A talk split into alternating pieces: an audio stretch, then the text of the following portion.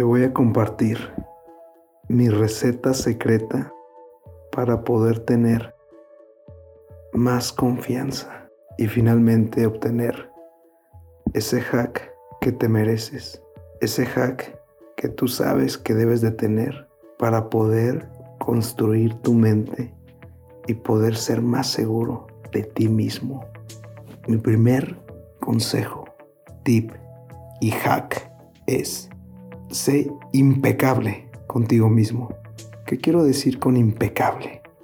Si te dices algo el día de hoy, ¿qué quieres hacer el día de mañana? Y no estoy hablando de que te llenes en la agenda con 15, 20, 30, 40 cosas, no. Llénate de tres objetivos para mañana y tienes que cumplirlos. Por ejemplo, yo me dije hace dos semanas por haber tenido una plática con un amigo que él cuando le estaba bajando de peso y al principio en una clase de CrossFit le tocó quitarse la playera porque las personas lo hacían hacer así, ¿me entiendes? Y tenía sobrepeso y se quitó la playera y veo que esa persona es súper segura del mismo y se quitó la playera teniendo sobrepeso y la gente en lugar de apoyarlo, mucha gente lo molestó, le tomó fotografías, pero él construyó su carácter de esa manera.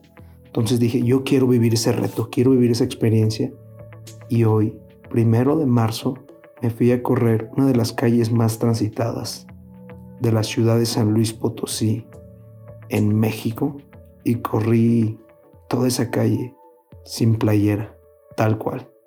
Hice lo mismo. Me dio vergüenza al principio, pero dije, tú diste tu palabra, respétala, porque si quieres que te respeten los demás, primeramente tienes que respetarte tú mismo, tus decisiones y las cosas que te dices día a día. Imagínate qué podría pasar si empiezas a cumplir el día de hoy lo que te dices y si el día de mañana sucede lo mismo. Poco a poco vas a tener mayor seguridad en ti mismo. Pongamos el ejemplo que mañana quieres hablarle a dos clientes diferentes. Póntelo y respeta tu palabra el día de mañana. Que mañana quieres ir a hacer ejercicio. Respeta tu palabra y haz ejercicio mañana. Este es el primer consejo. Ahora vamos por el consejo número dos. Debes de cambiar tu definición de rechazo. Así es. ¿Por qué piensas que las personas te rechazan? Las personas no te están rechazando. Tú, en realidad, tienes la oportunidad de darle a esa persona la oportunidad de estar contigo o de sentir tu servicio, de poder comprarte, de poder darle esa oportunidad de vivir experiencias con tu producto, con tu persona. O sea, ellos están perdiendo la oportunidad de estar contigo y no tú estás perdiendo la oportunidad de que ellos estén contigo o que te compren. ¿Me entiendes la gran perspectiva diferencia? Porque existen muchísimas personas, existen millones, cientos, miles simplemente en tu ciudad. ¿Estás de acuerdo o no estás de acuerdo? ¿Cuántas personas no existen? Entonces, existen muchísimas oportunidades. Cambia tu definición de rechazo el día de hoy. 3. Cuida tu entorno social. Así es, cuida con qué personas te estás juntando, comunicando y teniendo finalmente más cercanía todos los días. Si son personas que te limitan, son mediocres, en eso te vas a compartir un amigo me compartió una experiencia. ¿Y qué pasa cuando él te comparte su experiencia? Tú obtienes conocimiento de esa experiencia porque también aprendemos de las cosas que escuchamos.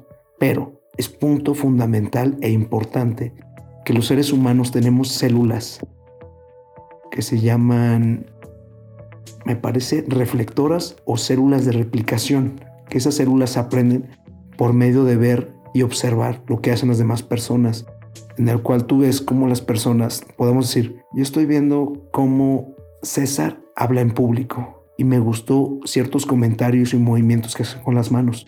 Tú los puedes replicar observándolo a él y dándote cuenta que puedes hacer lo mismo y así avanzas aún más rápido. Entonces imagínate si te empiezas a juntar con personas que tienen las cosas que tú quieres, que tienen la seguridad que tú quieres, vas a poder hacer lo mismo paso a paso. Pero ¿qué pasa si te juntas con personas que te limitan, que son mediocres, que son tímidas? Te va a pasar lo mismo. vas a empezar a copiar esas cosas y te vas a convertir en eso. El último paso y el más importante, mi consejo número cuatro es enfrenta tu miedo. Así es, enfrenta tu miedo. Yo tenía muchísimo miedo, cañón, brutal, este año a poder enfrentar las alturas. Me da mucho miedo las alturas y estuve en Las Vegas, Nevada. Lo voy a platicar en otro podcast ya más detenimiento. ¿Y qué hice? Me subí a una avioneta de maniobras que hacía finalmente giros, vueltas, etcétera, etcétera, para enfrentar mi miedo a las alturas. ¿Qué pasa cuando te bajas y lo logras? Te das cuenta que puedes enfrentar tus miedos y que paso a paso puedes ir construyendo ese poder personal en ti. Y así vas a empezar a cultivar la seguridad en ti mismo. No te enfoques en los cuatro puntos.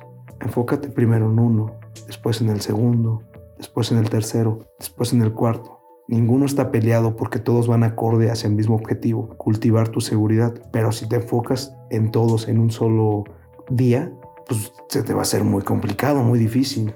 ¿Entiendes? Empecemos con el primero, que es el más fuerte y el más poderoso, que es respetar tu palabra, respetar lo que te dices. Esa cuesta muchísimo trabajo, pero si lo haces, te lo aseguro, te lo aseguro. O sea, en serio, no te vas a arrepentir. Vas a empezar a cultivar esa seguridad personal increíble. O sea, sinceramente, hasta me voy a quitar el sombrero enfrente de ti. Te decir, oye, eres imparable.